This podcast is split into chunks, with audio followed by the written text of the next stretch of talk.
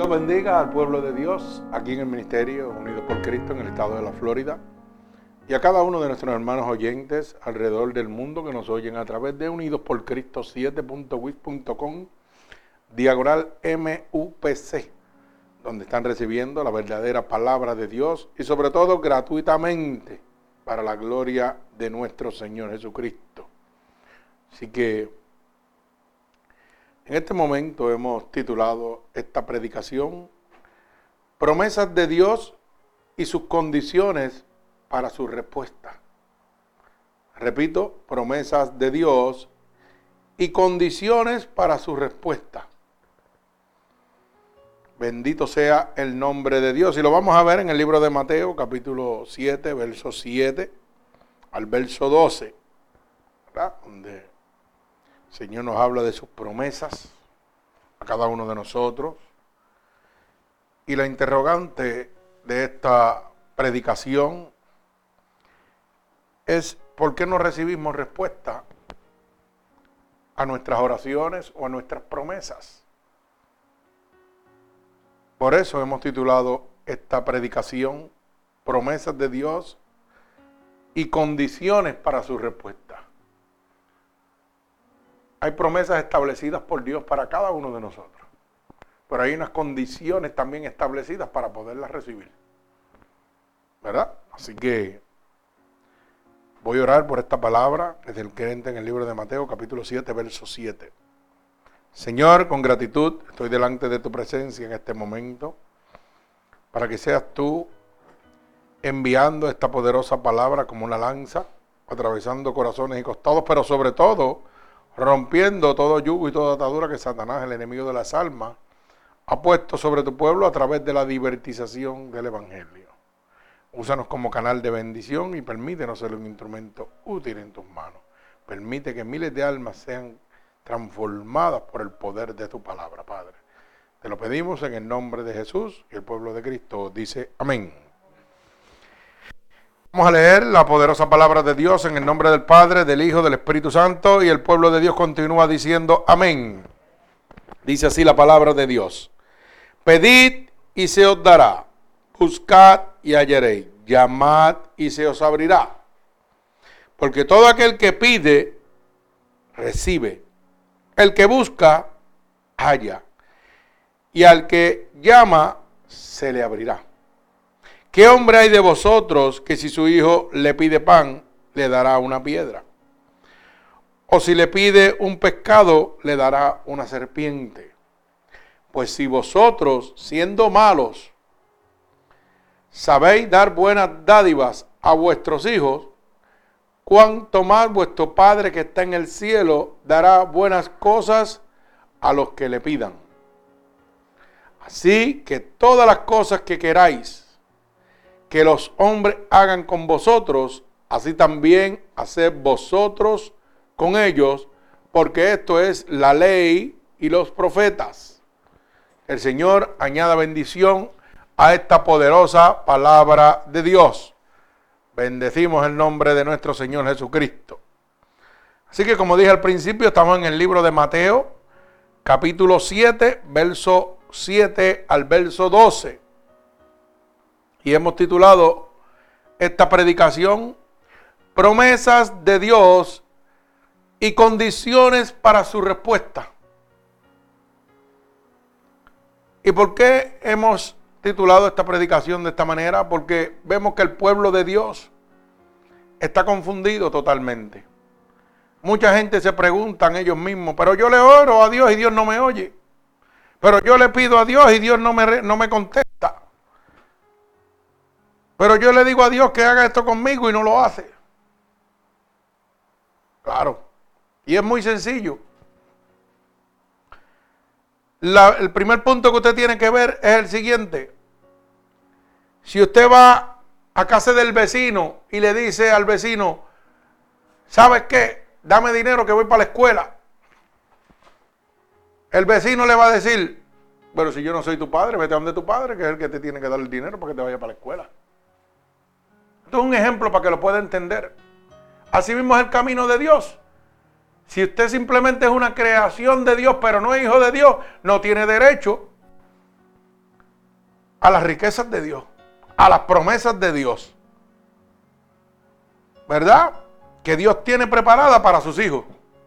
Porque dice la palabra claramente en el libro de los Hechos, capítulo 4, verso 12, que el único, ¿verdad? Nombre bajo el cielo dado a los hombres en que pueda haber salvación es Jesucristo. Que nosotros somos hijos de Dios cuando le recibimos. Mientras no le recibimos y no le aceptamos, somos su creación. Entregados a Satanás, al, al diablo, a causa del pecado.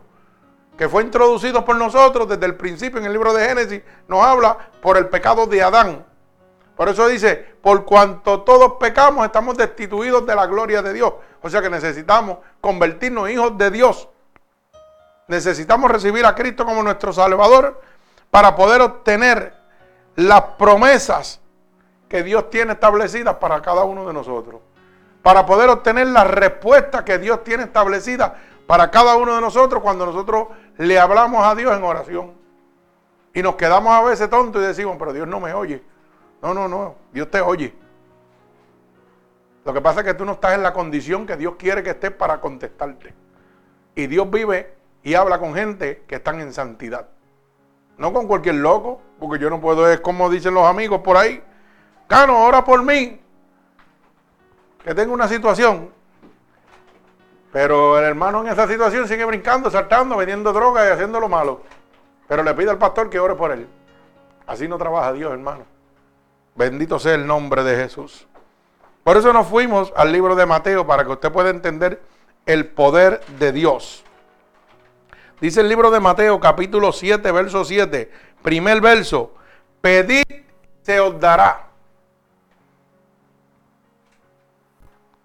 O sea, Dios ha dejado establecido que tú tienes la condición de poder ir directo a Él y pedirle.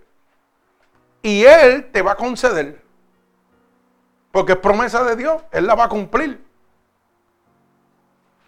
Pero ¿quiénes tienen derecho a poder pedirle a Dios? No todo el mundo puede pedirle a Dios, porque tú no le puedes pedir a una persona que no sea tu padre.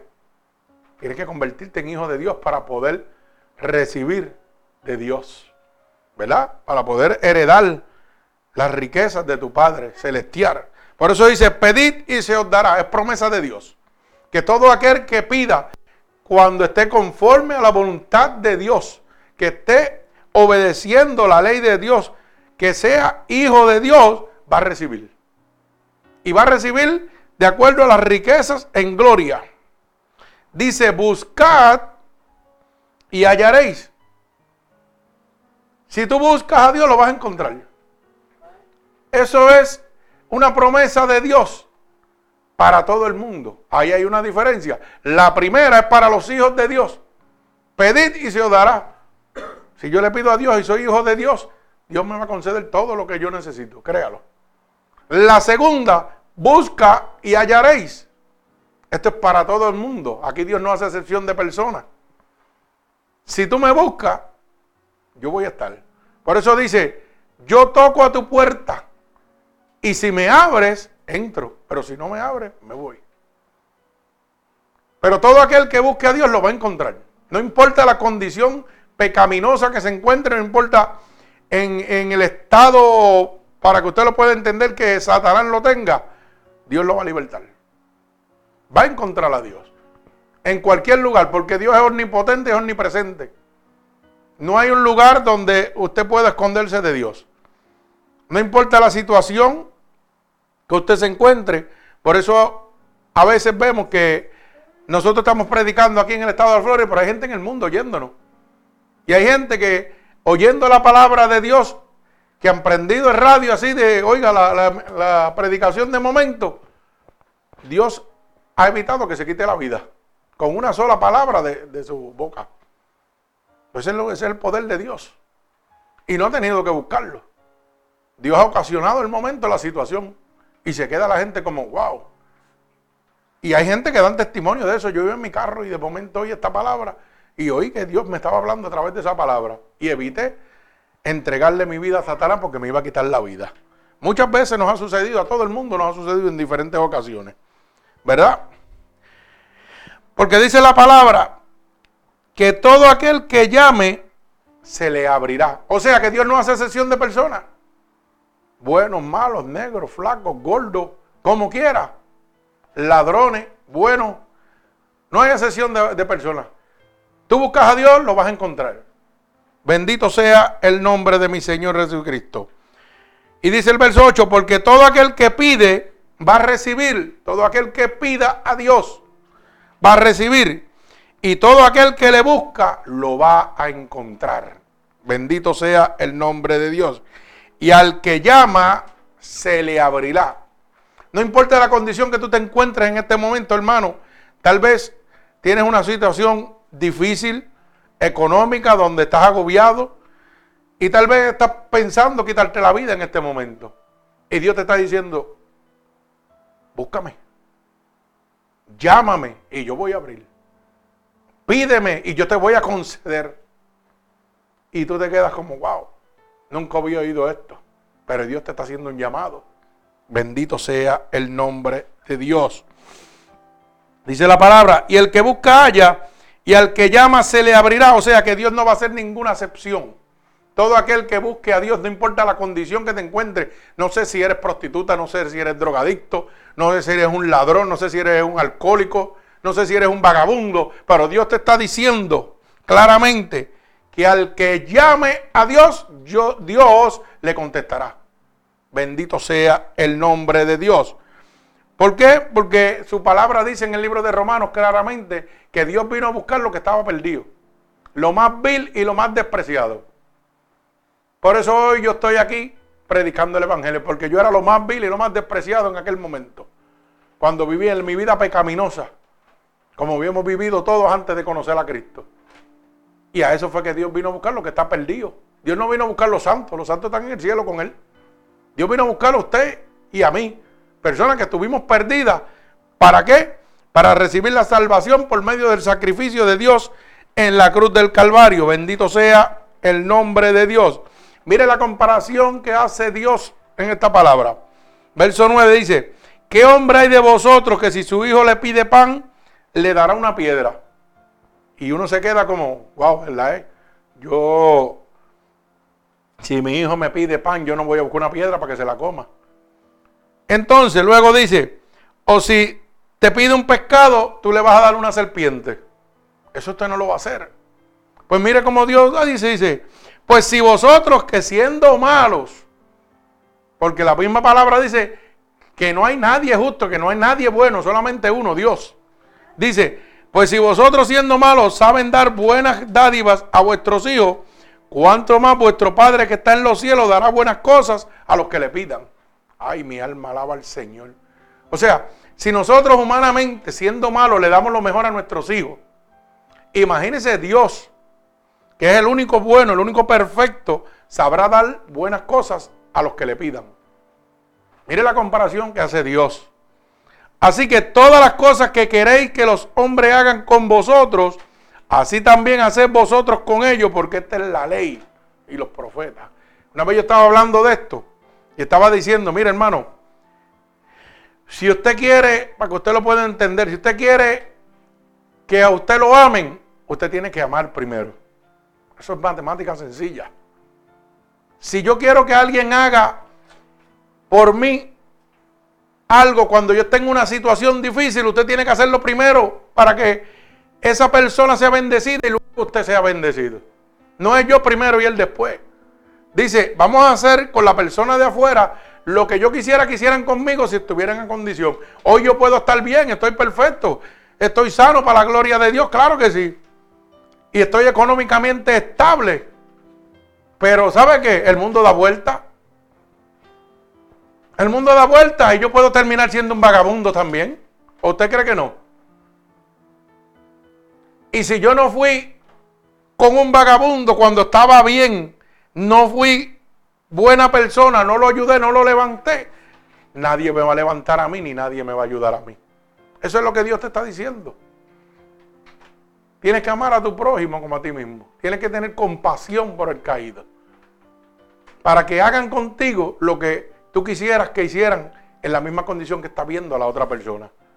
Yo diría, para que usted lo entienda más fácil, si estoy viendo un vagabundo de frente y le voy a dar un plato de comida gratis completamente, lo que tengo que estar es pensando, Señor, si algún día yo cayera en esa condición, yo quisiera que hubiera una mano que me trajera un plato de comida también. ¿Sabe por qué?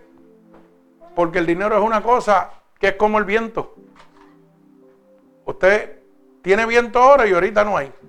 Y es como la lluvia, cae un aguacero y de momento se desaparece. Usted puede estar bien hoy, pero mañana puede estar en la cuina. Esto es tan sencillo. ¿Usted sabe qué?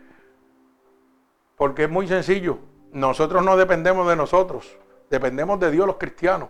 Pero el mundo depende del sistema. Usted puede decir lo que usted quiera. Pero si el sistema colapsa, usted colapsa también. ¿Usted sabía eso? Si el sistema colapsa, usted colapsa completamente, totalmente. Punto. Aquí, no, aquí hay un dueño. El mundo está dirigido por unos dueños, que son los bonistas. Ellos controlan el mundo. Si ellos quieren cejar todas las alternativas viables de que el dinero fluya, lo cierran y se acabó el dinero para el mundo entero. Esto es una realidad. O sea que usted no está ajeno de que hoy está bien y mañana esté mal. Pero qué diferente cuando nosotros le servimos a Cristo. Cuando nosotros le servimos a Cristo no dependemos del sistema, dependemos de Dios. Como dependía el pueblo de Israel, que estuvo 40 años en el desierto y ahí no había dinero, no había comida, no había agua y no había nada. Y los puso a dar vuelta en el mismo sitio 40 años. Pero Dios le dio comida y le dio agua y le dio de todo. Y no dependían de Faraón, no dependían del rey y no quisiera usted estar en esa misma condición. Claro, es bueno tener, tenemos y mientras tengamos vamos a disfrutarlo. Pero tener un banco de reserva que se llama Jesucristo, que nadie lo puede tocar. El banco que usted tiene ahora mismo, ¿sabe qué pasa? Que está accesible al sistema. Si el sistema colapsa, su banco se fue a pique. Pero el tesoro que usted siembra en el banco de Dios es intocable. Ahí nadie lo puede tocar. Y dice la palabra que vendrán atribulaciones, porque es promesa de Dios. Van a volver momentos difíciles, pero hay una promesa importante que dice, pero los hijos de Dios no van a ser tocados. Siempre van a tener del pan, gloria al Señor. Y nos hacemos una pregunta, como titulé esta predicación, promesas de Dios, pero condiciones para su respuesta. Y la pregunta es, ¿por qué no recibimos respuestas a nuestras oraciones. Decimos, ay, yo no oigo a Dios cuando, cuando le pido en oración que me conceda esto, yo no le oigo. ¿Por qué no recibo esas promesas de Dios que me está diciendo, pedid y se os dará? Si Él me está diciendo que yo le pida y Él me, va a dar. Si Él me está diciendo que yo lo busque y lo voy a encontrar porque yo no lo siento. Si Él me está diciendo que lo llame y Él va a abrir las puertas de los cielos para mí, ¿por qué yo no veo nada de esto? Esto es muy sencillo, hermano, porque no estamos en la condición que Dios quiere que estemos para Él comunicarse y recibir cada una de sus promesas en nuestra vida. Para usted poder recibir y poder hablar con Dios, tiene que vivir en santidad. Tiene que ir conforme a la palabra de Dios. Si no, usted está tirando las palabras al aire. Usted no va a recibir las promesas de Dios. Si Dios le ha prometido a usted, oye, te voy a libertar de los demonios. Dios te va a libertar de los demonios. Tan pronto tú te sometas a la voluntad de Dios, Él lo va a hacer. Si Dios te ha prometido que te va a levantar de cualquier enfermedad, Dios lo va a hacer también. Dios no es hombre para mentir, ni hijo de hombre para arrepentirse. Yo puedo dar testimonio porque estoy vivo por la gracia de Dios. La ciencia me mandaba a morir y Dios me levantó y me mandaban a morir y Dios me levantaba. Y perdía mi pulmón y Dios me ponía. ¿Por qué? Porque su promesa se estaba haciendo pasible en mi vida, que decía, pedid y se os dará. Y yo le decía en medio del dolor, Señor, ayúdame. Señor, sáname. Señor, para ti nada es imposible. Y yo nunca le dije al Señor que me pusiera un pulmón. Pero usted sabe lo que pasa que Dios nos da más de lo que nosotros le pedimos cuando lo servimos. Y Dios conoce mi necesidad, conoce su necesidad. Y estando con Él, dice la palabra, van a estar resueltas. Dios sabía que con medio un pulmón no podía trabajar. Y vino, pues te vamos a arreglar ese problema. Pero el hombre no lo podía hacer. Pero Dios sí. Porque Dios trabaja en lo imposible. Pero no fue fácil. Tuve que esperar un tiempo, un proceso. Un proceso largo donde yo veía a la gente sanándose y yo muriéndome. Para la humanidad. Y vinieron pensamientos negativos. Claro que tuvieron que venir. Ay, ya yo no sirvo. ¿Qué voy a hacer? Esto no sirve. ¿Qué voy a hacer con mi vida? Pero venía la palabra de Dios. Confía en Dios y Él hará. Y cuando no me llevaba la palabra y me mostraba cómo cada uno de sus discípulos, de sus servidores, eran transformados, eran sanados, eran libertados y levantados por el poder de Dios. Y cuando yo me sentía abatido, miraba la palabra de Dios y Dios me decía, como mi siervo, te voy a levantar. ¿Sabes por qué? Porque el Hebreos 13:8 dice que el poder de Dios no se ha cortado, es el mismo ayer, hoy y por los siglos. Y el poder de Dios va a ser el mismo siempre. Y cuando yo veía que el enemigo de las almas empezaba a atormentarme con depresión en mi mente, venía Dios y me traía esa paz solamente que Él podía dar. Y yo seguía haciendo la obra de Dios. Y Dios me decía, no te preocupes, sigue hablando de mí. Despreocúpate de lo tuyo. De eso me encargo yo.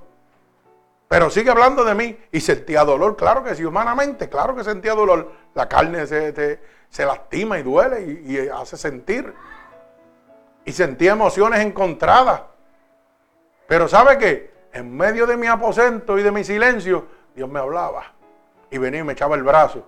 Y me pasaba la mano. Y el dolor se me iba. La depresión que podía traer el enemigo no llegaba a mí. Porque estaba confiando en Él totalmente.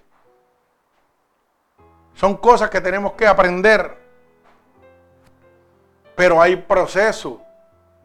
Para yo recibir las promesas de Dios, tengo que pasar un proceso. Para el oro poder ser pulido a su expresión máxima, tiene que pasar por el fuego.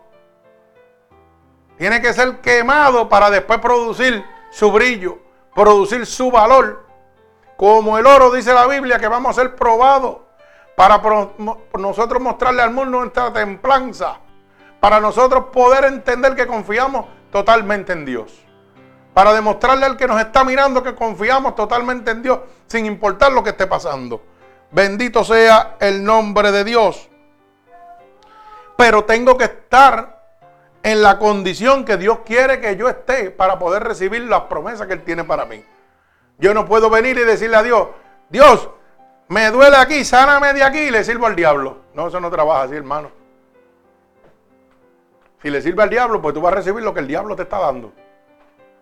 Y dice la palabra que él no vino más que matar, hurtar y destruir. Eso es lo que el diablo tiene para ti. Pues entonces tú estás con él ahí. Pero si le sirves a Dios, Dios ha prometido. Oiga, cientos de promesas una de ellas es el reino, el paraíso, que Dios ha dicho, y me he ido a preparar lugar para donde yo estoy, estés tú conmigo. La eternidad. Otra de las promesas, primera de Juan, capítulo 5, verso 18, cuando estás lleno de mí, de mi poder, el diablo no te puede tocar. Y si el diablo no me puede tocar, no me puede enfermar. Si el diablo no me puede tocar, no puede haber depresión en mí. Si el diablo no me puede tocar, no me puede robar la paz. Si el diablo no me puede tocar, tiene que haber gozo el resto de mi vida. Mi alma alaba al Señor. Porque el que vino a matar y destruir es Satanás, no es más nadie. Y si él no me puede tocar, pues no me puede destruir, no me puede robar nada de lo que Dios tiene para mí. Y no me puede atar. Soy libre totalmente. Hay gente que a veces piensa, pastor, pero usted es muy bueno con las personas que, que le hacen daño. Y es que esa es una de las reglas de Dios. Hay gente que dice, yo perdono pero no olvido. Pues es con Dios. Porque si no olvida no puedes amar al que te hizo daño. Alaba alma mía Jehová. Y esa es una de las condiciones que Dios requiere para oír tu oración, para derramar promesas sobre ti. Lo primero que tiene que hacer es cambiar tu corazón totalmente. Ya no vas a pensar humanamente, vas a pensar como Dios quiere que piense espiritualmente. Por eso dice la palabra, el verso 12. Así que todas las cosas que tú quieras que hagan contigo, hazla tú primero con el otro. Si aquel te hizo daño y te hizo maldad, ¿sabe qué? Yo quisiera que me perdonaran y fuera mi amigo nuevamente. Pues gloria a Dios, hágalo usted primero. Para que el día que usted falle y le pase lo mismo, usted también reciba lo mismo. Esa es una de las reglas principales que usted tiene que aprender. Bendito sea el nombre de mi Señor Jesucristo. Si usted quiere recibir alguna de las promesas de Dios que están establecidas para los hijos de Dios y respuesta a las oraciones cuando usted le obre a Dios, que usted se siente en su aposento y quiera orarle a Dios y oír la voz de Dios, mire hermano, una de las condiciones que Dios requiere es perdonar a nuestros enemigos. Alaba alma mía Jehová. Tal como Dios lo perdonó a usted. Porque cuando usted no le servía a Dios, usted era enemigo de Dios y amigo del diablo. Alaba alma mía Jehová. Así que tengo que perdonar a mis enemigos. Y cuando yo perdono a mis enemigos, Dios empieza a abrir las puertas de los cielos. Y empieza a oír mis oraciones. Mientras yo no perdono a mis enemigos, ¿sabe qué dice Dios? Yo no oigo tu oración, no la pongo en absoluto. Eso está parqueado ahí, en stand-by. Sube, pero no va a bajar la bendición. Se va a quedar aguantado ahí hasta que tú no empieces a estar en la condición que yo quiero que tú estés conmigo. Mire cómo dice el libro de Marcos, para que usted lo pueda ir entendiendo. Vamos a ir paso por paso, porque las cosas tienen que ser, la Biblia dice. No el pastor dice. La Biblia dice para que usted entienda que el pastor no está diciendo de su mente, oh, eso el pastor se lo está inventando para que Dios oiga mi oración. No, no, no. Está establecido en la palabra de Dios. El libro de Marcos se encuentra después del libro de Mateo. Bendito sea el nombre de Dios.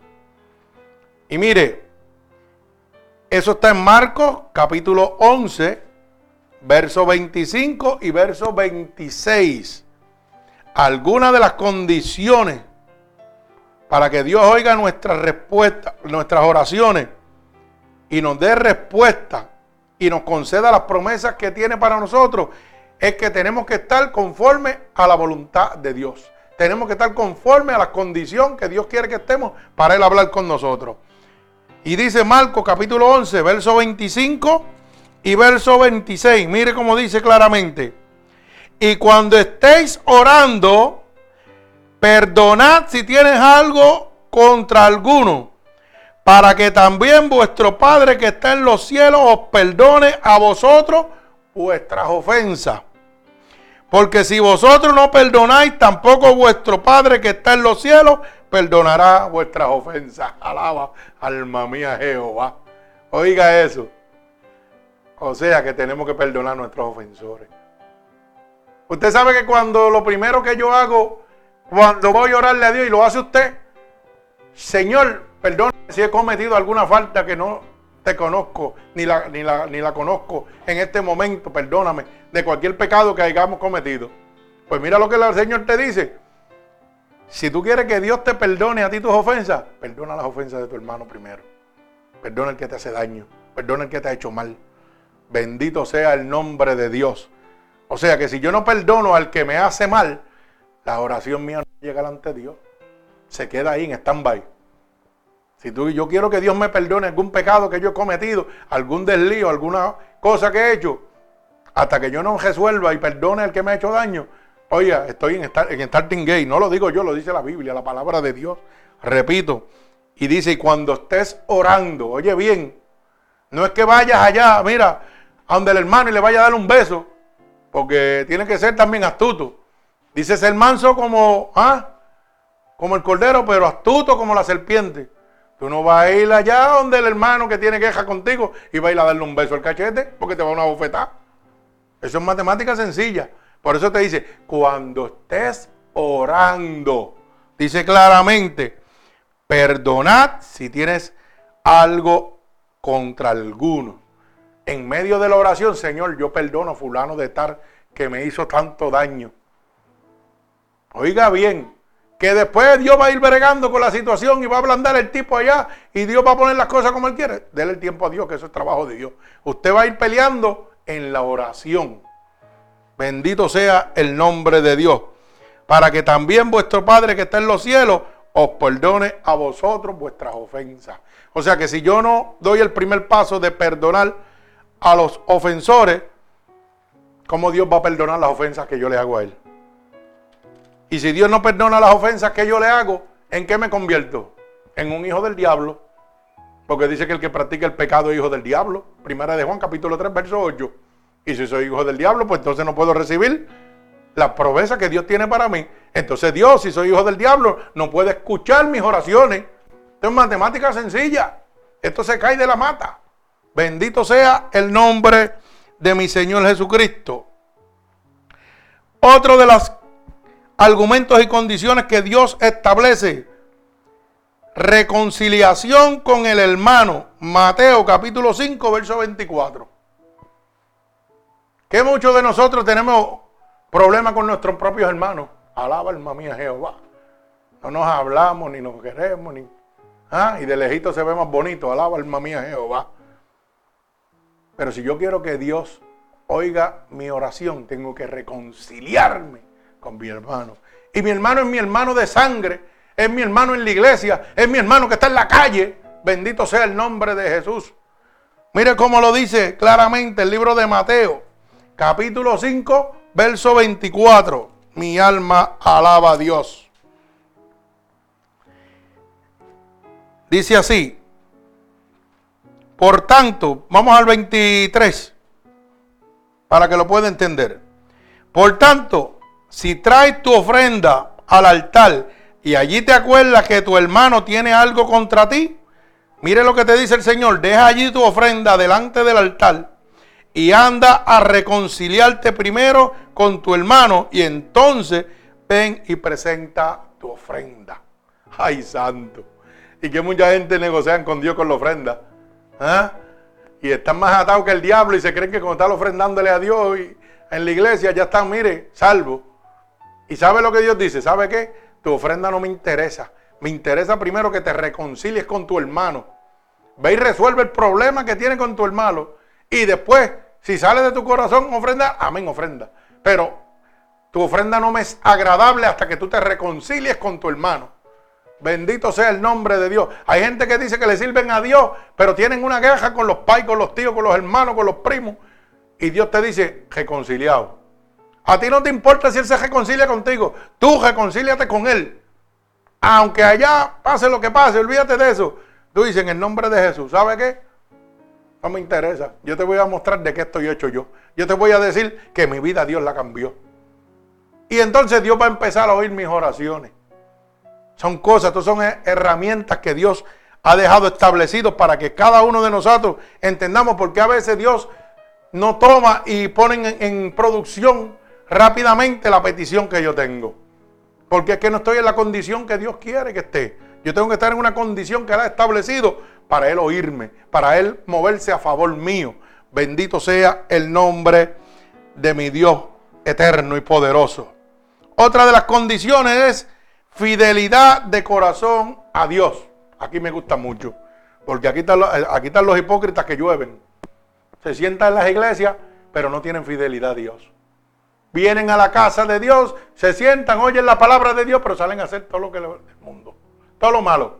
No son fieles a Dios, no guardan sus mandatos, no guardan su obediencia.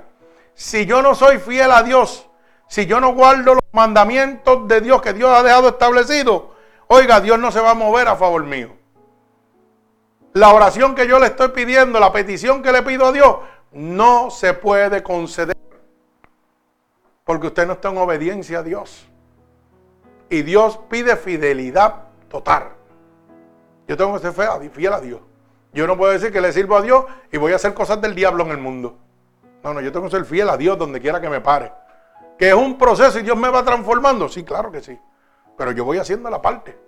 Y si yo quiero que mi oración Dios la oiga y la conceda así, póngase fiel a Dios, obedezca a Dios, obedezca todos los mandamientos de Dios y usted verá cómo su petición vuela. Eso es al instante. Cógelo ahí. Porque yo he dicho, pedid y se os dará. Búscame y me vas a encontrar. Tócame y yo voy a abrir en el momento que tú me toques. Y usted me va a decir a mí, claramente, o contésteselo usted. Si hoy que usted está conociendo de Dios, usted no le habló y Dios le escuchó. O usted no le tocó a Dios y yo quiero cambiar mi vida y Dios empezó a cambiarla. Mi alma alaba al Señor. Es promesa de Dios. Dios lo va a hacer. Bendito sea el nombre de mi Señor Jesucristo. Fidelidad de corazón a Dios, no de boca. Hay mucha gente que van a la iglesia y dicen, ah, chacho, yo me congrego en tal sitio, mi pastor es fulano de tal, pero son unos hijos del diablo en la cajetera. Son unos hijos del diablo en su casa, con su esposa, con sus hijos, con sus familiares. No son fieles a Dios, no son íntegros a Dios. Bendito sea el nombre de Jesús. Mire cómo dice el libro de los Salmos, capítulo 66 y verso 18. Libro de los Salmos, capítulo 66 y verso 18. Si en mi corazón hubiese yo mirado la iniquidad, el Señor no me habría que escuchado. Alaba alma mía Jehová. O sea, que si yo vivo infiel a Dios, ¿sabe lo que significa iniquidad? Una persona inicua, una persona pecaminosa. O sea que Dios no puede escuchar al pecaminoso. Usted mismo se está engañando. Usted mismo se está engañando. Está perdiendo el tiempo. No, yo le oro y Dios no me oye. Dios no te oye. ¿Tú sabes por qué Dios no te oye? Porque estás viviendo una vida inicua. Porque estás viviendo una vida de pecado. Por eso es que Dios no te oye. Por eso es que Dios no se puede mover a tu favor. Por eso es que no recibo las bendiciones de Dios. Por eso es que no recibo lo que Dios tiene preparado para mí. Porque no me estoy moviendo a favor de las condiciones de Dios. Bendito sea el nombre de Dios. Mi alma alaba al Señor. Repito, Salmo 66, 18. Esto es un salmo demasiado de importantísimo para que usted lo pueda entender. Si en mi corazón yo hubiese mirado la iniquidad, el Señor no me habría escuchado. Mi alma alaba al Señor. ¿Y qué podemos decir en contra de esto? Nada, hermano. Si mi corazón está mirando a la iniquidad, el pecado y no estoy obedeciendo, no estoy siendo fiel a Dios, la oración mía Dios no la va a escuchar. Está establecido en su palabra, Salmo 68, 66, verso 18. Eso está más claro que, el agua. Bendito sea el nombre de Dios. Ahora usted va entendiendo por qué Dios a veces no oye las oraciones y Dios no le contesta a usted ni le da las peticiones que usted le está pidiendo. Porque es que tenemos que estar conforme a la voluntad de Dios. No es como yo quiero, es como Dios quiere. El que da las peticiones, el que las concede, se llama Jesucristo. Bendito sea el nombre de mi Señor Jesucristo. Otra de las condiciones es fe en Dios. Yo no puedo ir a donde Dios y decirle, Señor, al esto. Y no tengo fe en Él. Estoy perdido. Si no hay fe, no va a haber milagro. Si no hay fe, Dios no se va a mover a tu favor. ¿Y qué es la fe? La certeza de lo que yo espero, la convicción de lo que yo no veo. Me explico. Cuando yo me estaba muriendo, que la ciencia decía, te vas a morir, no hay nada que pueda hacer por ti. Tal vez vas a durar X tiempo, pero ya no podemos hacer nada por ti. Había una cosa que se llamaba fe. Y era mi esperanza en que Dios me podía sanar sin yo sentir la sanación en mí. Vuelvo y me explico. La gente se seguía sanando, yo muriéndome, ellos sanando, yo muriendo, pero mi fe me decía que algún día Dios me iba a sanar. Aunque mi cuerpo material mostrara lo contrario. Mi alma y mi espíritu decían, Dios me va a sanar. Aunque mi cuerpo se desgastaba, aunque mi cuerpo desmayecía, aunque sentía dolores enormes en el cuerpo, mi alma y mi espíritu no sentían dolor. decían, Dios me va a sanar. Yo no lo estaba viendo. Yo no, yo veía, me miraba en el espejo y decía, wow, cómo me encuentro, mira cómo me siento. Pero mi alma y mi espíritu me decían, Dios me va a sanar. Confía en Dios y Él hará. Espera en Dios y Él va a hacer. Me cogió un montón de años. Pero mire dónde estoy predicando el Evangelio de Dios. Y se supone que estuviera muerto hace un montón de años atrás. 15, 16 años atrás ya estuviera muerto. Pero la fe es la certeza de lo que yo esperaba, la condición de lo que no veía. Yo esperaba que Dios me sanara, aunque yo no me viera saneando, sanándome físicamente. Yo lo esperaba. Y decía la palabra, confía en Él y Él hará. Y ese es el problema que tenemos para recibir las peticiones y las oraciones contestadas de parte de Dios, que queremos hacerlo al tiempo de nosotros. Y no es al tiempo mío, es al tiempo de Dios. Y para Dios mostrar su gloria sobre mí y yo descansar totalmente en Dios, tengo que pasar un proceso. Tengo que esperar que la ciencia diga, ¿sabe qué? No puedo hacer nada por ti. Oye, pero no encuentro nada en tu vida. Yo no sé por qué tú estás así si yo no encuentro nada. Porque es que Dios lo está permitiendo. Y el único que lo te va a sanar se llama Jesucristo. Puede ir a mil doctores. Y los doctores te van a decir, no puedo hacer nada por ti, el que lo voy a hacer soy yo. Te dice el Señor. Ellos no van a hacer nada por ti, soy yo el que lo voy a hacer. Porque yo quiero que tú aprendas a confiar en mí totalmente. Y eso es lo que Dios hace. Y que nosotros tenemos que hacer nuestra parte. Sí, nosotros hacemos nuestra parte. Porque yo iba a los doctores. Claro, pues yo iba a mi cita y me atendían. Pero mi esperanza no estaba en el doctor. Mi esperanza estaba en el doctor por excelencia, Jesucristo. Me dijo, yo sé que te voy a sanar, no te preocupes. Y me miraba en el espejo y veía mi cuerpo dolorido y desgastado y demacrado. Pero mi alma y mi espíritu decían, Dios me va a sanar, Dios me va a levantar, porque es promesa de Dios para mi vida. Y eso es lo que tenemos que ver. Cuando nosotros confiamos totalmente en Dios, empezamos a mover a Dios a nuestro favor. Cuando estamos en la condición que Dios quiere que estemos, ahí es donde vemos el poder de Dios. Tenemos que tener una fe totalmente en Dios. Por eso Mateo capítulo 21, verso 22. Mateo capítulo 21, verso 22. Mire cómo dice, y todo lo que pidieres en oración, creyendo, lo recibiréis. Alaba alma mía Jehová. ¿Usted sabe dónde está el poder? En el creer. Para el que cree todo es posible. Si creyeres, dice, todo lo que pidieres en oración, lo vas a recibir. O sea que hay que creer en Dios. Hay que tener una fe ciega en Dios. Cuando la ciencia termine, ahí es donde Dios va a empezar. ¿Sabe por qué? Esto es bien sencillo. Porque Dios no comparte su gloria con nadie. No va a dejar que el doctor diga, ah, yo lo hice. No, no, no, papito, aquí tú no tienes ni parte ni suerte. Aquí el que sana soy yo. Cuando tú llegas a un límite, empiezo yo. Así trabaja Dios que están aquí, tienen un conocimiento y nos ayudan en cierta, pero cuando llegan a la parte que solamente Dios puede sanar, ahí no hay negocio para ellos. Ahí es donde ellos dicen, no podemos hacer nada más por ti. Y cuando Dios ocurre el milagro, ¿sabe lo que dicen? Ay, yo no sé qué pasó. Tal vez los le estaban equivocados. Porque tampoco quieren darle la gloria a Dios. No reconocen el poderío de Dios. Pero ¿cómo la gente de cáncer se sana? Explíquemelo. ¿Cómo yo estoy vivo? ¿Cómo yo estoy vivo? Si ellos dijeron que no había nada, que tenía que morirme.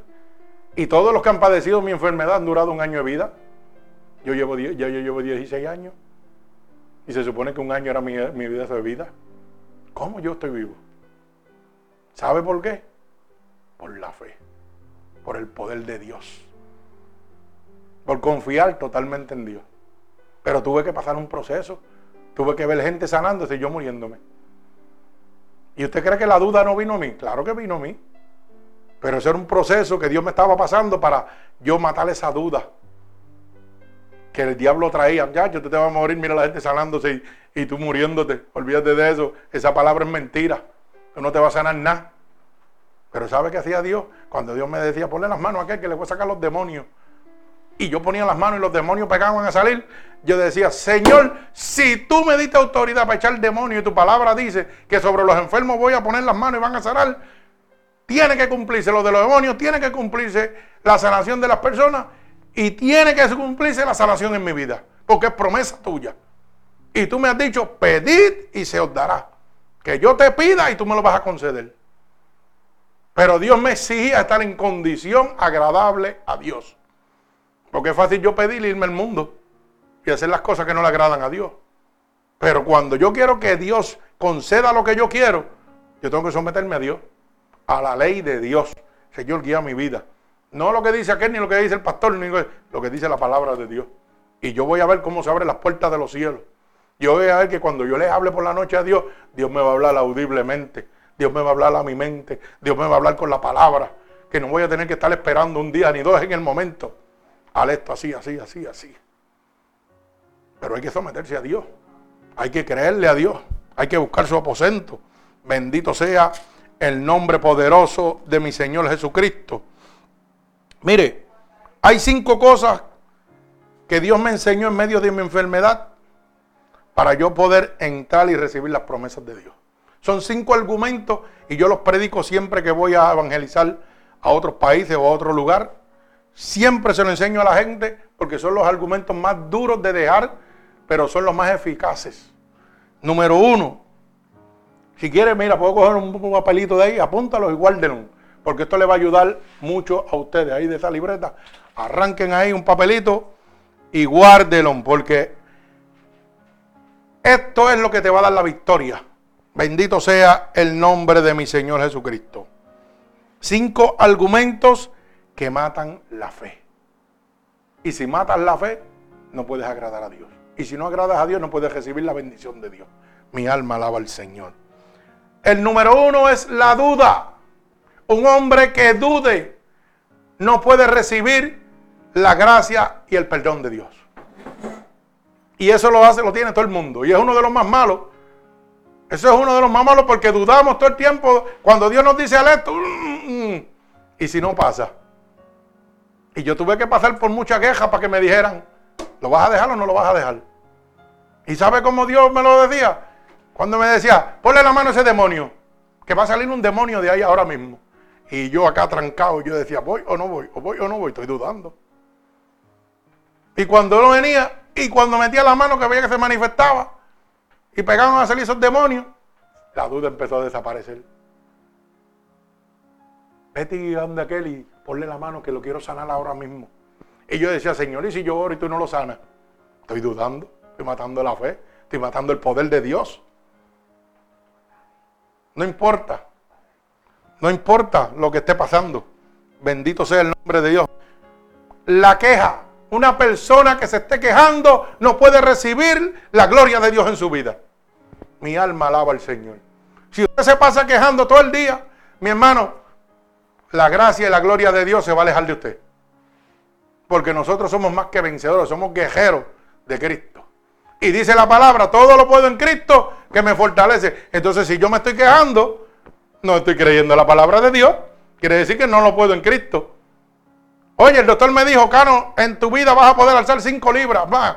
Eso es lo más que vas a poder hacer en tu vida después de la operación que te he hecho. Eso es lo que dijo él. Pero el Señor me dijo, todo lo puedes en mí, porque yo soy el que te doy la fortaleza. Dios da fortaleza de cero. La matemática de Dios es perfecta. Y hoy yo saco motores, hago 20 mil cosas. Y la gente dice, pero ¿cómo tú lo haces? Yo no sé, Dios es el que me da la fuerza para hacerlo. Y estoy más hendido con un puerco, por la espalda, por la espalda, por todos lados. Operaciones terribles, tuve una operación de 12 horas en mi espalda.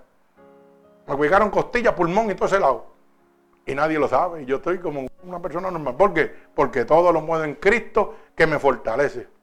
Pero ¿sabe qué? Tuve que sacar la queja de mí. Porque la queja me hacía que tener autocompasión de mí mismo. Me hacía coger pena de mí mismo y me destruía a mí mismo. No, que queja y que queja, vamos por encima. Me duele aquí, no me duele aquí. En los cinco minutos Dios me lo quita, olvídate de eso. Yo sé en el Dios que yo le sirvo. Y me tiraba. Y me dolía. Pero a los 15, 20 minutos no sentía nada. Y yo decía, Dios, ¿pero qué es esto? ¿Qué está pasando? Todo lo puedo en Cristo que fortalece. Clama a mí y yo te voy a responder. ¿Dónde te duele? Si yo te cree. Mire, esto es bien sencillo porque usted lo puede entender.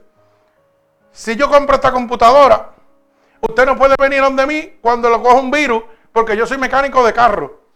Si usted viene donde mí, pego a paquetear y ¿qué voy a hacer? Dañarla más. Pero si usted va al creador de ella, ya sea Microsoft, yo no sé, el que sea, ¿qué va a hacer? De verla le dice, ah, esto es lo que tiene, ta, ta, ta, ta, sano, ya está, ahí tiene tu computadora nueva. Entonces, el error es que vamos donde no tenemos que ir para recibir lo que tenemos que recibir. El que me creó fue Dios, dice que me hizo del polvo de la tierra. Él sabe dónde me duele, Él sabe cómo me duele y Él sabe cómo sanarme y cómo restaurarme. Pues vaya a Cristo primero. Por eso dice, busca el reino de Dios y su justicia primero. Y todas las cosas, no dice algunas, dice todas, te van a ser añadidas, todo lo que tú necesitas. Porque Dios te creó, Dios sabe dónde te duele, cómo te duele. Que hay un proceso que tengo que pasar, sí tengo que pasar un proceso para poder, número uno, mostrar la gloria de Dios al mundo a través de mí. Número dos, confiar totalmente en Dios. Porque si Dios no me sana de una situación, de un problema, yo no voy a confiar en Él nunca. Por eso dice que para el que ama a Jesús, todas las cosas obran para bien. Todo lo malo que usted cree que es malo, no, no. Es que Dios tiene un plan y un propósito con eso. Deja que eso suceda, tranquilo. Que yo me desesperaba, claro que me desesperaba, porque ser una persona eléctrica como yo y estar parado con el freno completo no era fácil. Pero Dios me empezó a moldear. Me dijo, no, es que no es así, es como yo te voy a enseñar. Te voy a enseñar, yo te voy a poner mejor de lo que tú estabas, pero te voy a enseñar a depender de mí, no de ti. Y Dios pegó a moldearme y a bregar conmigo y a bregar conmigo. ¿Mm?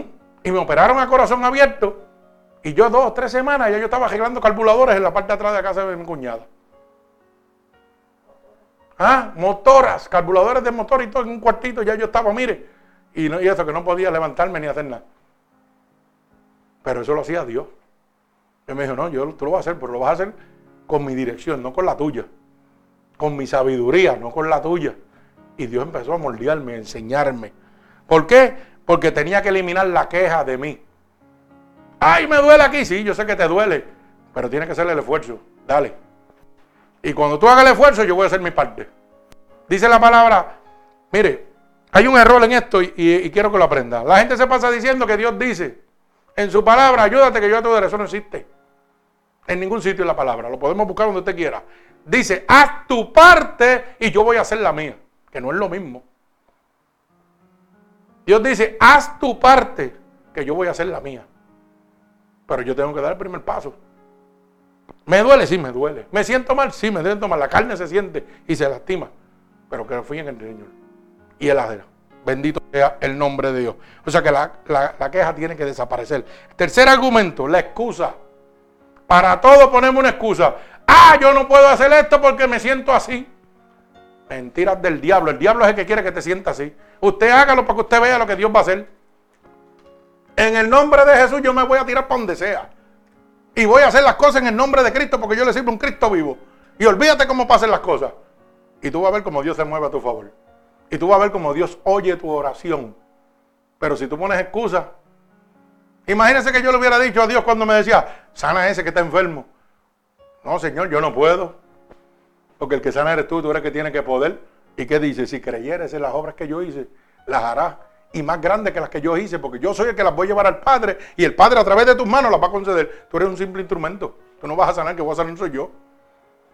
Pero si yo le digo, no, no, no, Señor, yo no me atrevo porque yo no puedo ponerle excusa a Dios. Vendido. Cuarto argumento, el temor. Una de las cosas que nos destruye a nosotros. Siempre tenemos temor de que esto pase, de que aquello no pase. No, hermano, usted tiene que confiar en Dios y el miedo. Quinto argumento. Y usted dirá, ¿el temor y el miedo es lo mismo? No, no es lo mismo, son cosas bien diferentes. Miedo de lo que me va a suceder. Todo lo puedo en Cristo que me fortalece. Descanso totalmente en Dios. Dios dio, Dios quitó. Así hizo Job. Un hombre experimentado en quebranto y dolor. Lo torturaron, quitaron la familia, le quitaron la riqueza, le mataron toda la familia. ¿Mm? Lo enfermaron. Que su propia esposa le dijo, maldice tu Dios y muérete. Y Dios fiel a él. Él no tuvo miedo, fue fiel a Dios. ¿Y qué hizo Dios? Le devolvió la salud, le devolvió la riqueza y le dio la familia más bella de la generación de la faz del mundo, dice la palabra. Eran las personas más lindas del mundo. Pero el diablo lo torturó y Dios lo permitió.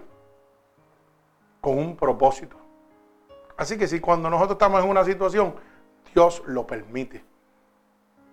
¿Usted sabe lo que significa eso? Oiga, la voluntad permisible de Dios. No busquemos por qué yo estoy así o dejo de estar. Vamos a buscar qué Dios quiere hacer en medio de eso. Ya no es tiempo de decirle a Dios, Dios, ayúdame con este dolor que tengo, con aquel cosa que me está pasando. No, no, no. Es tiempo de decirle a tu dolor, mira el Dios que yo tengo. Es tiempo de decirle al diablo, a tu familia que se está destruyendo, mira el Dios que yo sirvo. Ya no le estés pidiendo a Dios, porque dice la palabra que Dios conoce todas las cosas antes que tú se las pidas. Él sabe lo que tú estás pasando, todo lo que está pasando. Pero Él quiere que tú le digas a tu problema, a tu situación, mira problema, mira situación, el Dios que yo le sirvo. No me puedes tocar, tú no puedes hacerme nada. Y Dios se mueve a tu favor. Dios oye tu oración. Dios va a abrir las puertas de los cielos. Bendito sea el nombre de Jesús. Pero hay que eliminar estos cinco argumentos. Si no los eliminamos, no vamos a crecer en Dios. Acuérdese que la queja es autocompasión de uno mismo. Y eso le va a dar un clase freno a usted que no va para ningún lado. Usted se va a quedar frenado completamente. Bendito sea el nombre de Dios. Y yo le estoy diciendo esto porque yo lo viví. Yo no le estoy diciendo esto porque tal vez usted está pasando eso. No, yo le estoy hablando de mi vida propia. Yo lo viví. ¿Ok? Yo lo viví. Yo tuve un derrame cerebral. Todo mi lado completo costaba en una cama. Yo tuve septicemia en la sangre. La persona que tiene septicemia en la sangre no dura. Pocas horas es lo que dura. Yo tuve enfisema pulmonar. Yo tuve una embolia pulmonar. Estuve en una cama tirado que no podía respirar ni moverme, me conectado con máquinas respiradoras.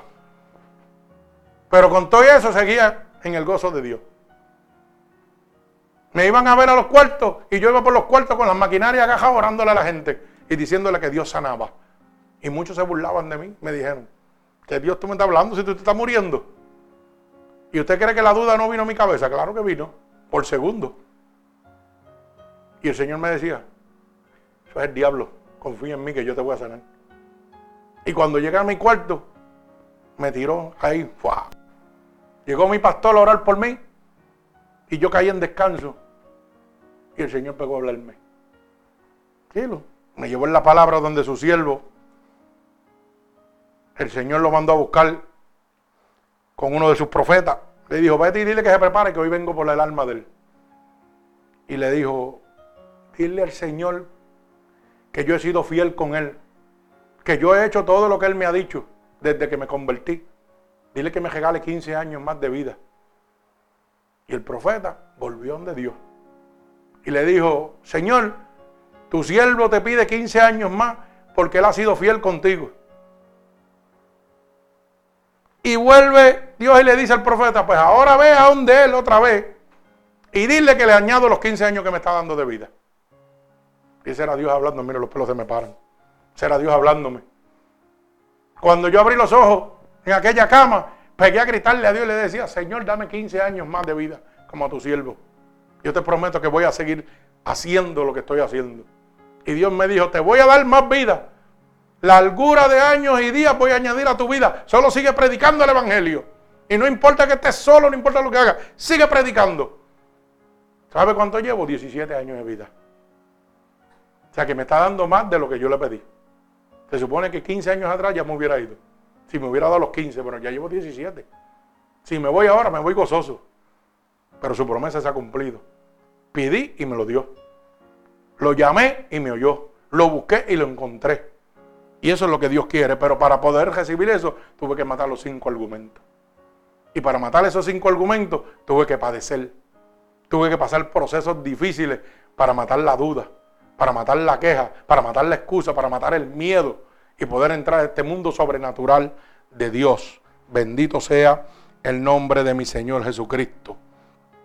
Fíjese que dice el libro de Hebreo, capítulo 11 y verso 6. Pero sin fe es imposible agradar a Dios. Porque es necesario que el que se acerca a Dios crea que le hay y que es galardonador de los que le buscan. ¿Usted sabe lo que significa galardonador? Que usted es merecedor de los premios que Dios tiene para usted. O sea, Dios te está diciendo, sin fe es imposible que me agrade. Sin fe yo no puedo moverme a tu favor. Sin fe no vas a recibir nada de lo que te estoy prometiendo.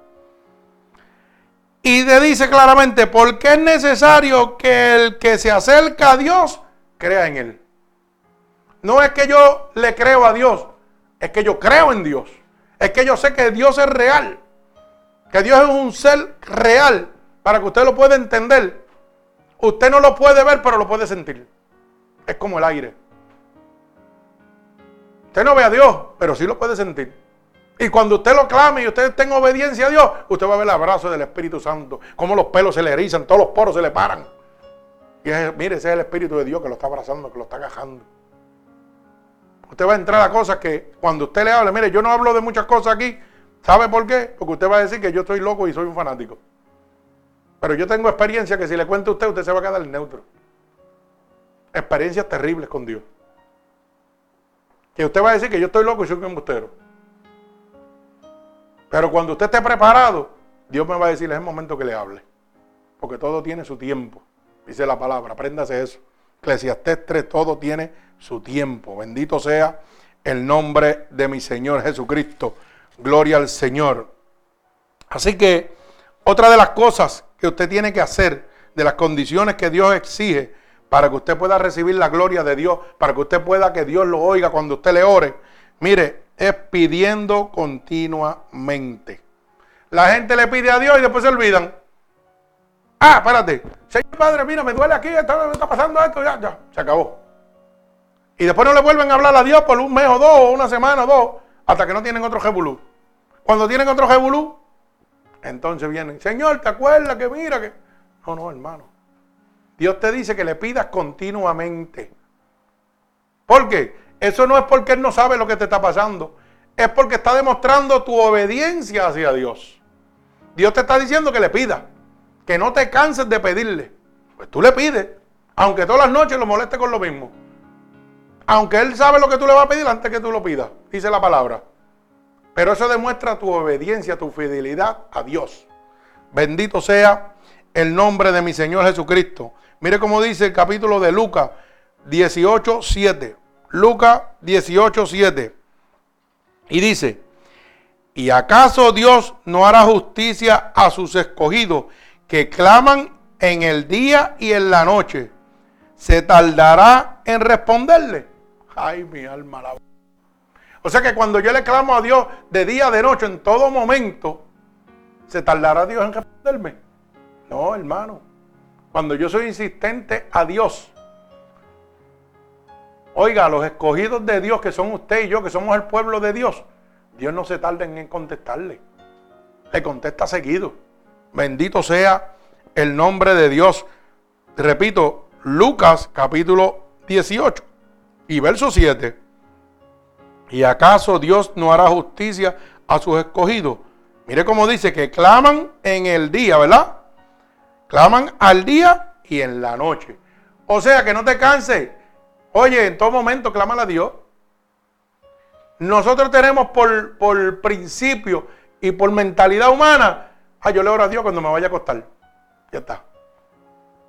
Y eso es lo normal que hace todo el mundo. Antes de acostarse, Señor, porque eso es lo que nos enseña. La palabra dice lo contrario. Dice, clámame en todo momento, de día, de noche.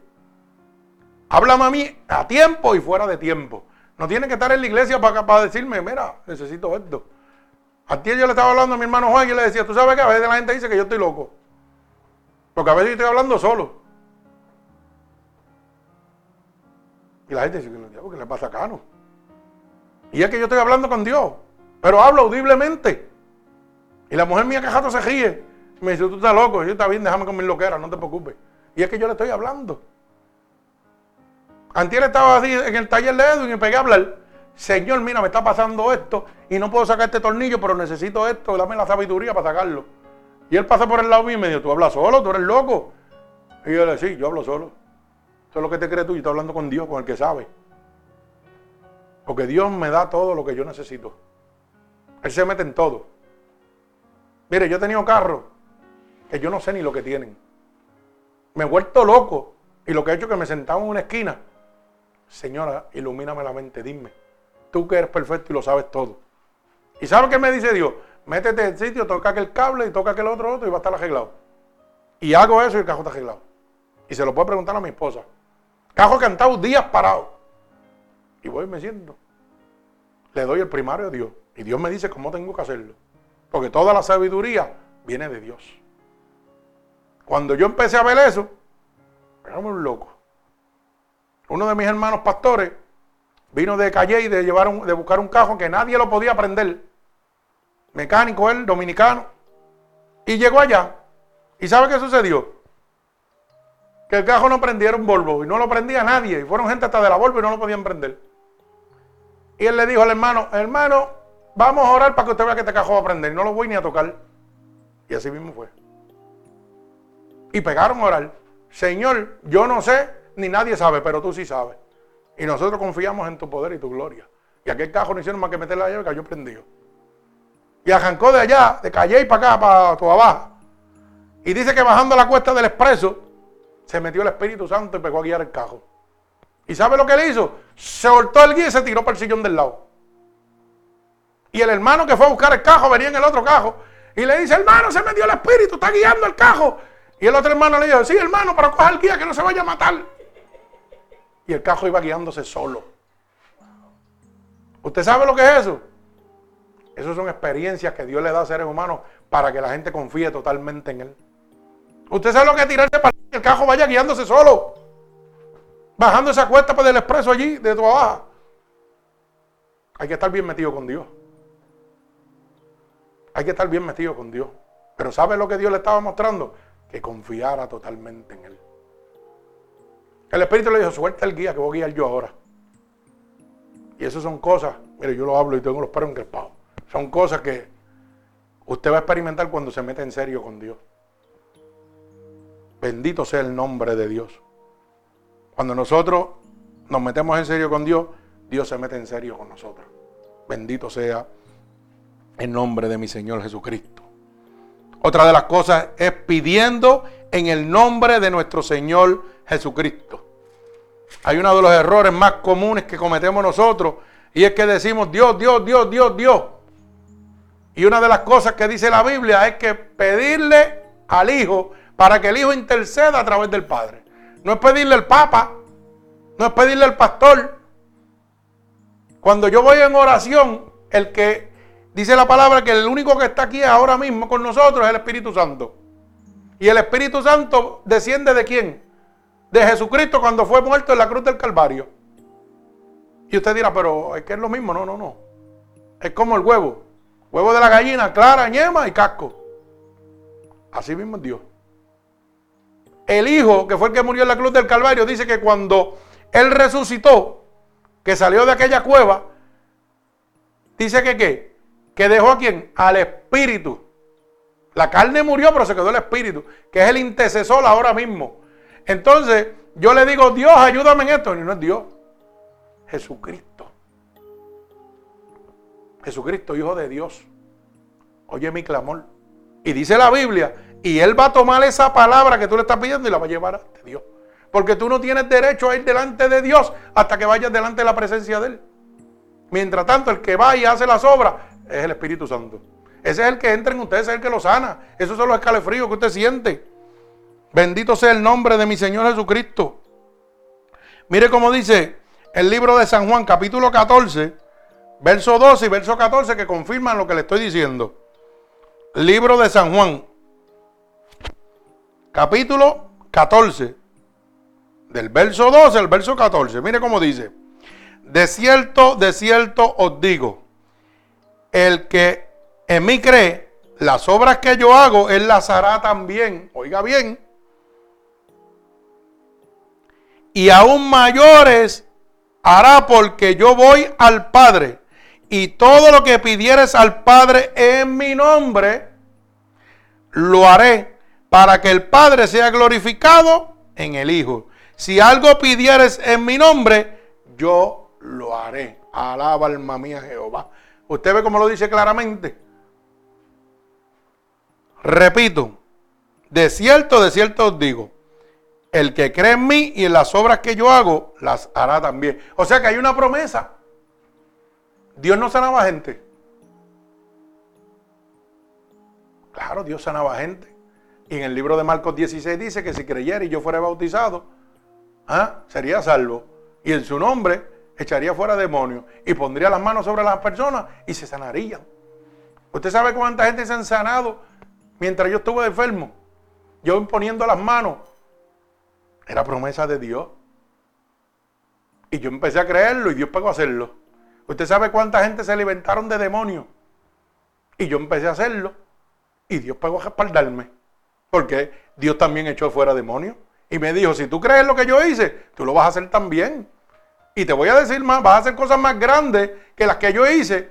Porque yo soy el que voy a decirle a Dios, a mi Padre, que las conceda. Para que mi nombre, para que el nombre de Él sea glorificado aquí en la tierra. A través de ti.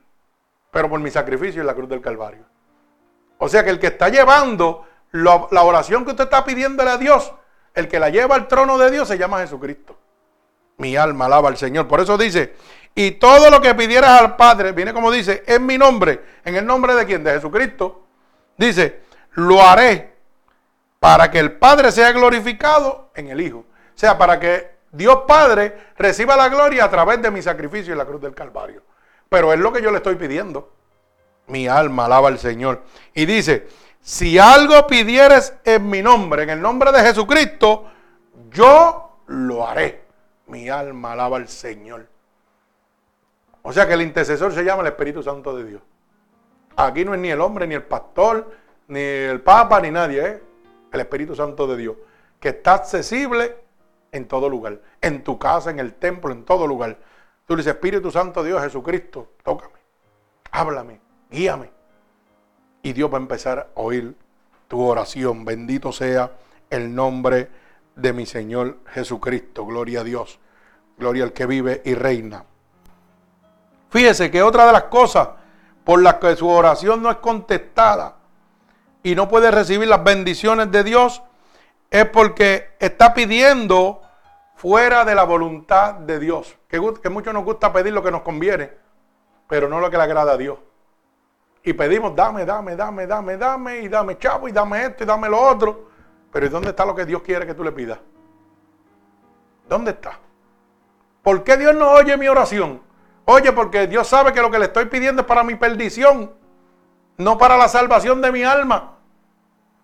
No le estoy pidiendo, Señor, dame la sabiduría para mantener mi hogar firme, para que mi hogar sea sano, para que mi familia esté en el disfrute y la paz que solamente tú puedes dar. No, dame chavo que voy para Las Vegas, que voy para aquella playa donde hay cosas malas.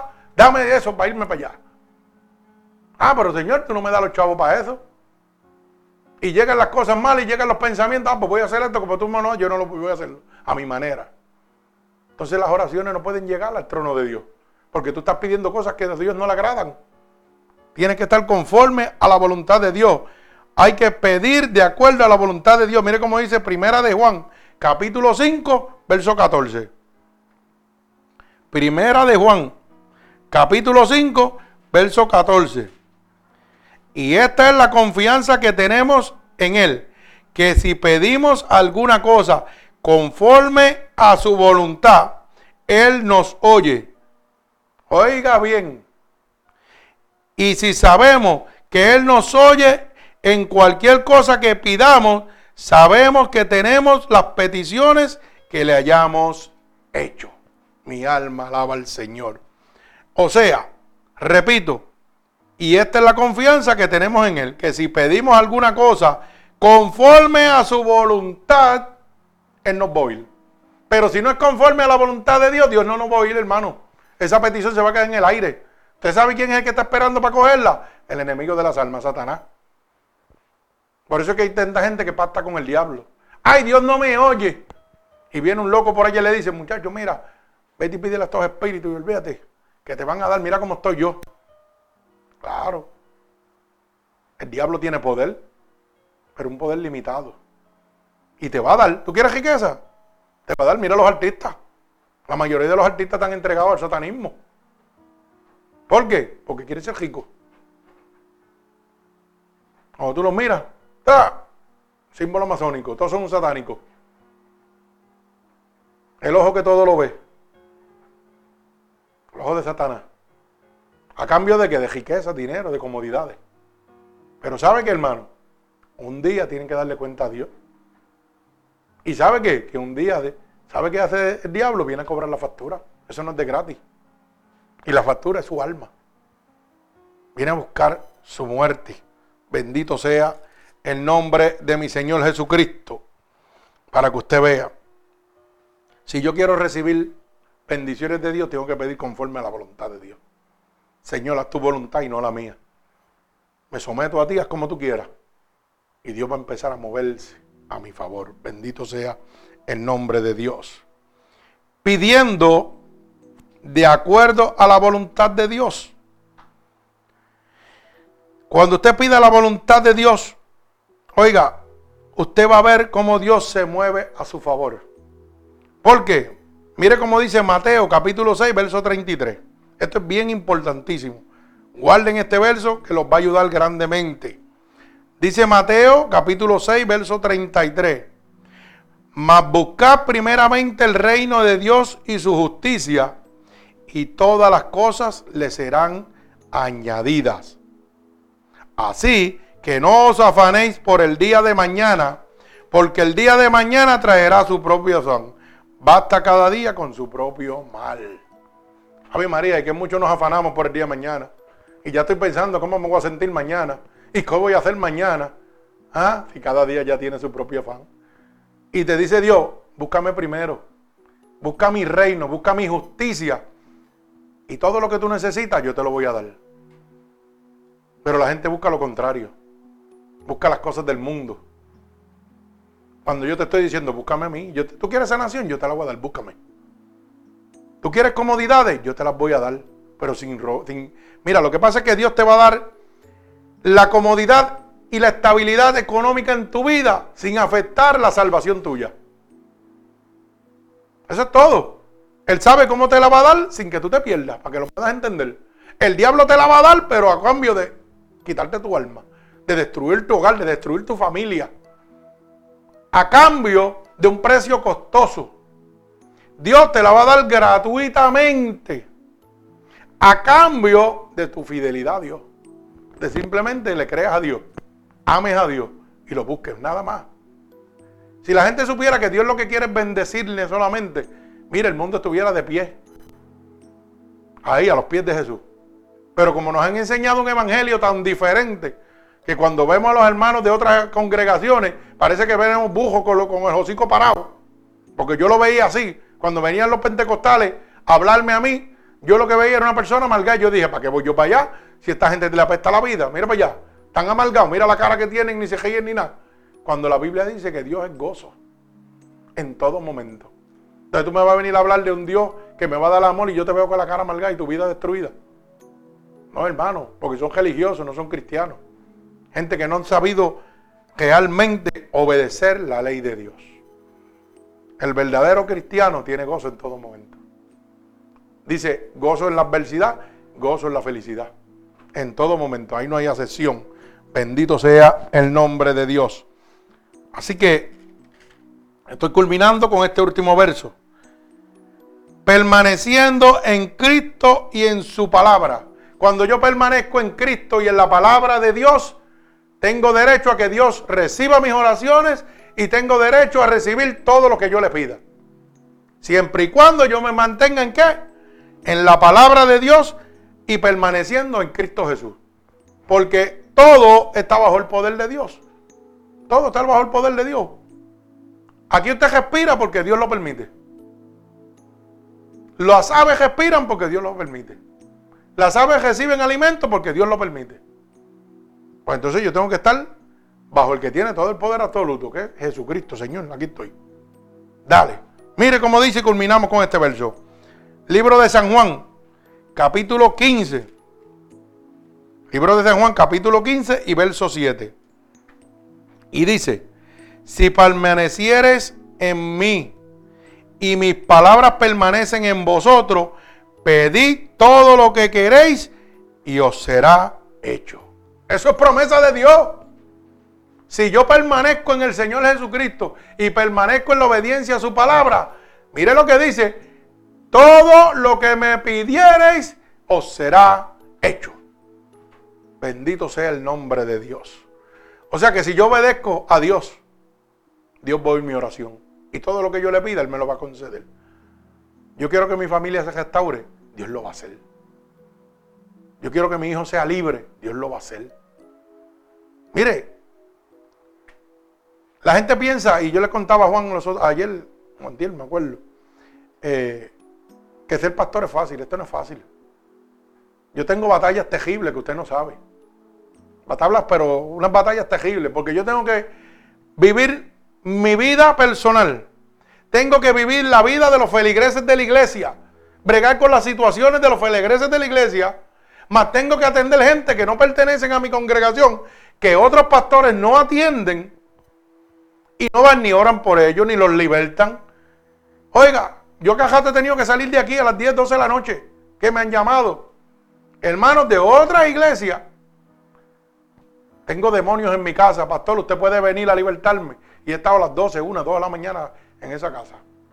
Sin pertenecer a mi iglesia.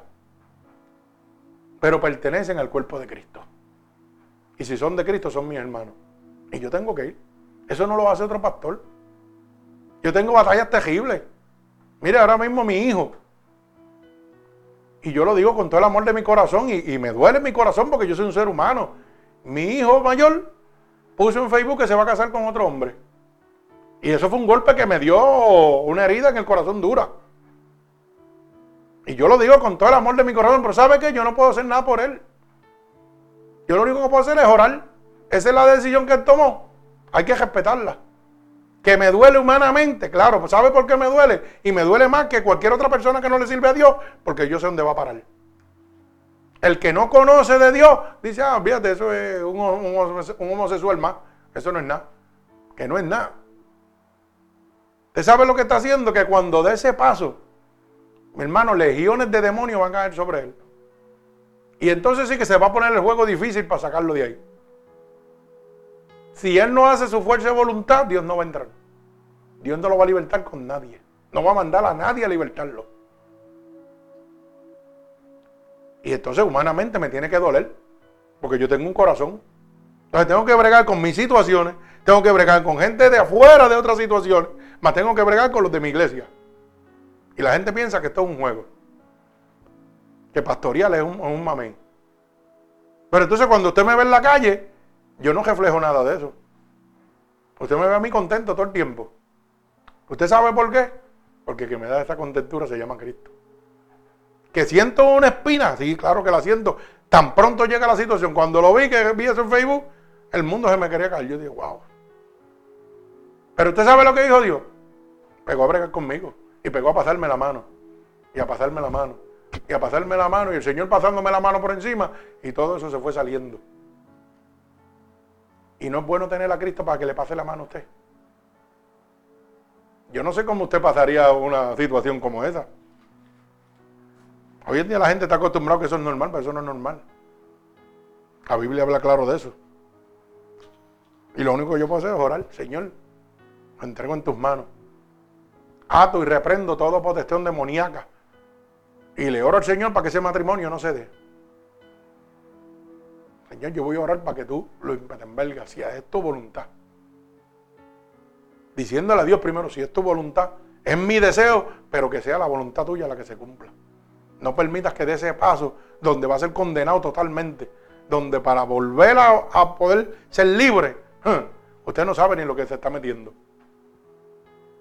Y lamentablemente esto está sucediendo, hermano. Pero ¿sabe qué? Yo tengo una ventaja sobre muchas personas. Y es que las promesas de Dios tienen que descenderse sobre mi vida. ¿Sabe por qué? Porque estamos en la obediencia a Dios. Que las oraciones que yo le hago a Dios, Dios las escucha. Porque estamos guardando los mandatos de Dios. Porque estamos obedeciendo a Dios. Y Dios oye, mi oración no sale como el papagayo al aire. No, no, va directo al trono de Dios. Y Dios pega a analizarla. Y dice, déjame ver cómo yo voy a bregar con esto. Pero yo tengo que entender que la Biblia dice que Dios creó al impío hasta para su propio mal. ¿Sabe lo que significa? Que Dios creó gente que se van a perder. Y que es inevitable y se van a perder. Y si es uno de mis hijos, pues Dios me va a dar la paz para yo entender. Y como Él me ha prometido que cuando yo vaya al reino de Dios, dice, va a enjugar toda lágrima. Ya no va a salir una lágrima más. No va a haber más dolor en mi corazón. Porque ¿qué dice? Que las primeras cosas pasaron. Ya yo no voy a tener ni memoria de lo que hay aquí. Ni lo de lo que pasó a Él, ni nada. Ya yo no sé nada de Él. Dios me va a dar en la eternidad un reino que me ha prometido, donde dice, enjugaré toda lágrima y todo dolor. Aquí no vas a sufrir, aquí no vas a sentir nada. Aquí vas a estar eternamente en gozo y paz conmigo. Si usted lo cree, usted es más que vencedor. Yo lo creo. Yo estuve en ese cielo, estuve muerto tres horas, volví a la tierra y es una realidad. Y no lo voy a perder. Y cuando volví a la tierra hice el pacto con Dios y le dije, Señor, si me voy a perder o me voy a apartar de ti, quítame la vida mejor. Antes de yo perder ese cielo. ¿Usted lo puede creer? No lo puede creer. Mi testimonio es decirlo. Si usted quiere creerlo, eso es su problema. Ya eso es problema suyo. Ahora, el cielo es real y el infierno es real. No es ningún juego. Bendito sea el nombre de Dios. Todas las promesas de Dios son reales. Por algo yo estoy sano y vivo en este momento. Así que si realmente hoy usted quiere que Dios empiece a oír su oración y usted pueda recibir las promesas de Dios, lo primero que tiene que hacer es recibir a Cristo como su único y exclusivo Salvador. Y luego Dios mismo le va a ir guiando y enseñándole cómo usted va a recibir esas promesas. Bendito sea el nombre de Dios. Y lo único que tiene que repetir conmigo es estas palabras. Señor, en este momento estoy delante de tu presencia y he oído y he entendido, Señor, que mi condición delante de ti no es la más favorable para yo poder recibir tus promesas y que tú oigas cada una de mis oraciones. Así que te pido perdón en este momento por todos mis pecados que he cometido a conciencia o inconscientemente. Y te pido en este momento, como dice tu palabra, que si yo declaro con mi boca que tú eres mi Salvador, yo sería salvo. Y yo estoy declarando ahora en mi boca que tú eres mi Salvador. He oído que tu palabra dice que si yo creyera en mi corazón que tú te levantaste de entre los muertos, sería salvo. Y yo creo firmemente que tú te has levantado de entre los muertos. Así que te pido que me escribas en el libro de la vida en este momento y no permitas que me aparte nunca más de ti. Señor, mira cada una de las personas alrededor del mundo que en este momento, Dios, te han aceptado y te han recibido como tu único y exclusivo Salvador. Allégate a ellos, Señor. Dale la fuerza, la sabiduría. Pósalo ahora mismo tu Espíritu Santo sobre ellos como confirmación de que tú los recibes en tu reino en este momento, Padre. Que tú los has recibido como hijos tuyos. Por el poder y la autoridad que tú me das, yo declaro ahora mismo un regalo del cielo sobre cada uno de ellos una experiencia sobrenatural para cada uno de ellos, Señor. Y los ato con cuerdas de amor a ti. En el nombre poderoso de Jesús y el pueblo de Cristo dice, amén. Que Dios les bendiga grandemente. Así que si esta predicación ha sido de bendición para usted, puede hacérsela llegar a cualquier otra persona a través de Unidos por Cristo 7.wit.com diagonal MUPC, donde recibe la verdadera palabra de Dios gratuitamente. Gracias y que Dios les bendiga.